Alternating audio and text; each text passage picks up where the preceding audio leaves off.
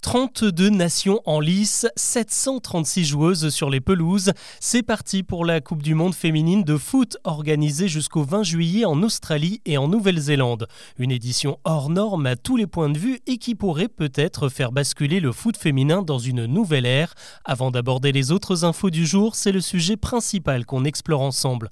Bonjour à toutes et à tous et bienvenue dans Actu, le podcast qui vous propose un récap quotidien de l'actualité en moins de 7 minutes. On y va.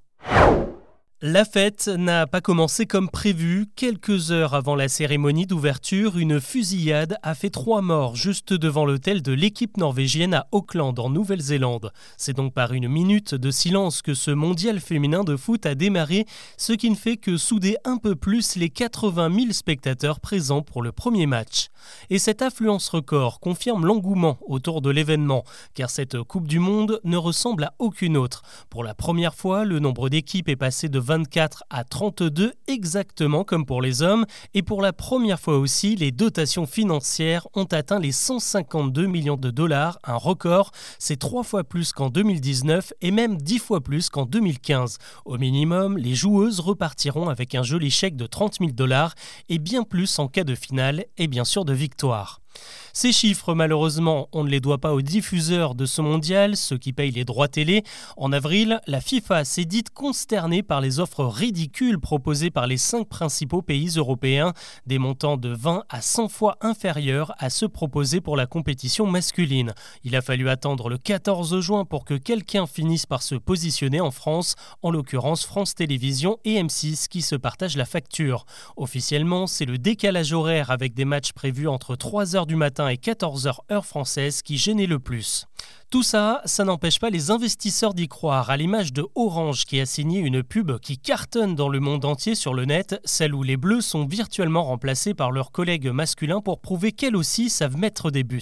D'ailleurs, l'attaquante Eugénie Le Sommer en est à 89 réalisations sous le maillot de l'équipe de France. C'est deux fois le record de Platini et très loin devant les 54 buts d'Olivier Giroud. Pour suivre les Bleus, ce ne sera pas trop compliqué d'ailleurs. Rendez-vous dimanche à midi pour leur premier match face à la Jamaïque. Elles enchaîneront avec un choc face au Brésil à la même heure le 29 juillet pour finir la phase de poule le 2 août contre le Panama.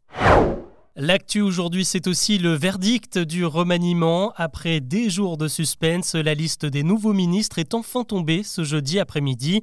Et comme attendu, ça bouge à l'éducation nationale. Papendia laisse sa place à Gabriel Attal. Marlène Schiappa est évincée de son poste de secrétaire d'État à l'économie sociale et solidaire.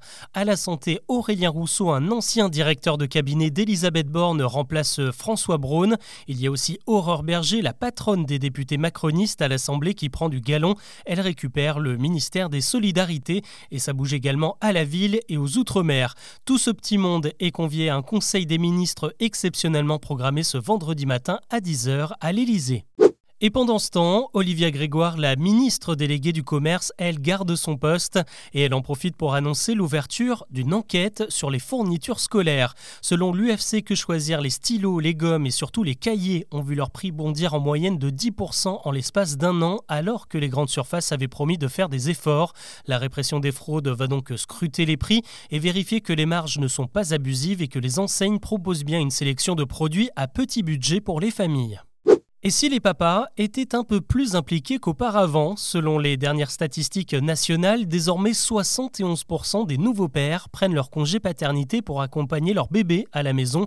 C'est 3 points de plus qu'en 2013. Ce phénomène s'explique notamment par l'allongement du congé qui est passé à 25 jours en 2021. Dans le détail, le chiffre varie en fonction des secteurs. Pour les salariés en CDI, on monte à 82% de papas qui profitent de leur congé. On part en Grèce maintenant, où les feux de forêt ravagent le pays depuis 4 jours. Des milliers d'hectares ont déjà brûlé, des renforts français sont sur place et on attend 200 pompiers supplémentaires envoyés de Roumanie, de Pologne ou de Slovaquie dans les prochaines heures. La situation est aggravée par la vague de canicule qui frappe tout le sud de l'Europe ces derniers jours. On a franchi la barre des 45 degrés à l'ombre en Grèce. Une vingtaine de personnes, des touristes, se sont évanouis à cause de la chaleur. Conséquence, les sites archéologiques comme le Parthénon sont fermés à partir de midi jusqu'à nouvel ordre. Je vous donne une liste de chiffres maintenant. 7, 13, 10, 24, 11.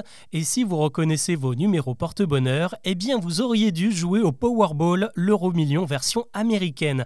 Le dernier tirage a eu lieu mercredi soir avec un jackpot, tenez-vous bien, de 1 milliard de dollars, 1,08 pour être précis, et un joueur a trouvé la combinaison gagnante. On ne sait rien de lui à part qu'il a validé son ticket en Californie.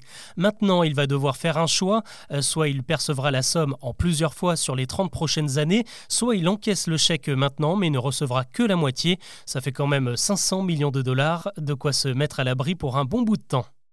On termine avec une autre Coupe du Monde. Celle-là, elle se joue sur Internet. Il s'agit de la Pixel War, une compétition virtuelle organisée par la plateforme Reddit. Elle débute ce jeudi et doit se terminer dimanche. Et si ça ne vous dit rien, le concept est assez simple. Des participants du monde entier ont accès à une immense toile blanche sur laquelle ils peuvent poser un carré de couleur qu'on appelle donc un pixel. Et le but, c'est de remplir la toile et même de dessiner des fresques. L'an dernier, on a eu droit à un portrait de Zidane ou de Thomas Pesquet par exemple. Là où c'est vicieux, c'est qu'on peut recouvrir le carré de ses adversaires et à la fin, le pays qui a posé le plus de pixels est déclaré vainqueur et c'est la France qui est championne en titre. Voilà ce que je vous propose de retenir de l'actu aujourd'hui. On se retrouve demain pour un nouveau récap.